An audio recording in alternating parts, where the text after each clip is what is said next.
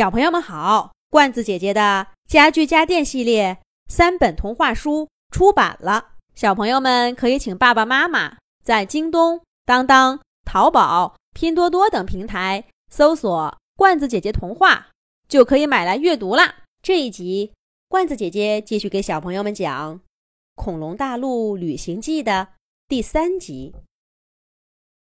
小呆听见窃蛋龙匆匆说。要刷脸验证，心里面直打鼓。他并不是真正的三角龙队长啊！这下子不就露馅儿了吗？可是，当小呆被推到屏幕正对面，恐龙博士的头像啪的一下打开了，一张漂亮的信纸从信封里滑了出来。哈哈！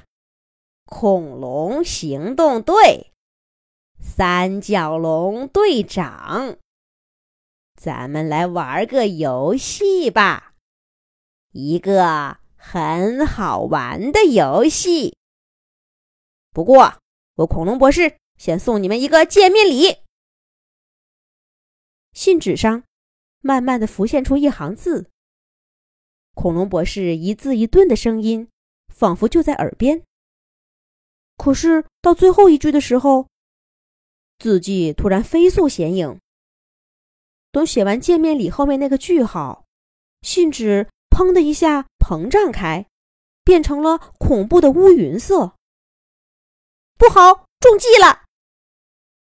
窃蛋龙匆匆赶紧断掉总控制室的电源，整个控制室立刻一片漆黑。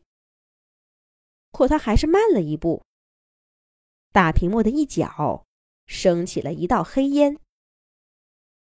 这个恐龙博士真是太狡猾了，竟然在信纸上搞阴谋。幸亏我及时断电，只毁掉一个屏幕。要是整个控制系统都坏掉了，咱们就更被动了。队长，这一次的恐龙博士可不好对付，咱们怎么办呢？切蛋龙匆匆皱着眉头说道：“是啊，队长，咱们可不能让恐龙博士得逞。对，得赶紧想个办法，在他搞破坏之前抓住他。”其他队员也纷纷盯着小呆假扮的三角龙队长。小呆感到一阵头大，他只不过是一个小小的三角龙玩偶。现在却让他来制定对付恐龙博士的战略，这简直是太强人所难了！队长，队长，队长！队员们一声一声的叫着。小呆回过神来，只好硬着头皮说道：“这个让我好好想想。”就这样。很明显，小呆的话无法让大家安心，反倒一个个眼睛瞪得更大了。小呆拼命的回想动画片里的台词，总算拼凑出了几句得体的话。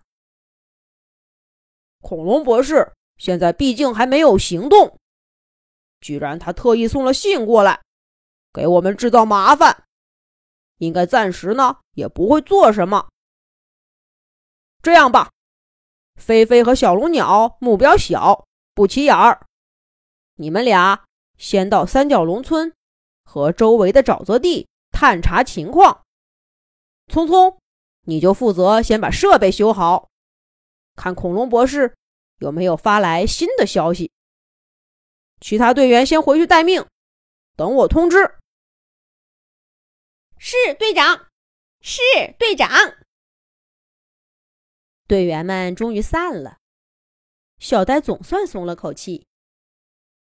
刚刚说那几句话的时候，他紧张的都发抖了。幸亏没人听出异常，这一关总算是混过了。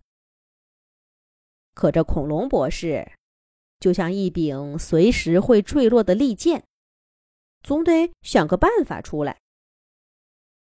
小呆看着门口的标记，慢吞吞的走回三角龙队长的办公室。真正的三角龙队长正站在书桌一角的相框里，笑呵呵的看着他呢。哎呀，三角龙队长，真正的三角龙队长，您要是玩够了，就快回来吧。这行动队的队员我也见了，你们的总部大楼也参观了，可这恐龙博士，我是真对付不了啊。小戴拿起相框，小声的说道。可是他看了好半天。这三角龙队长也没从相片里走出来，解决这个棘手的问题。墙壁上的时钟滴答滴答的走着。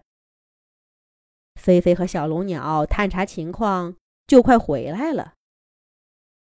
雀蛋龙匆匆那儿估计也快维修好毁损的控制系统。他们又要来自己问方法了。怎么办呢？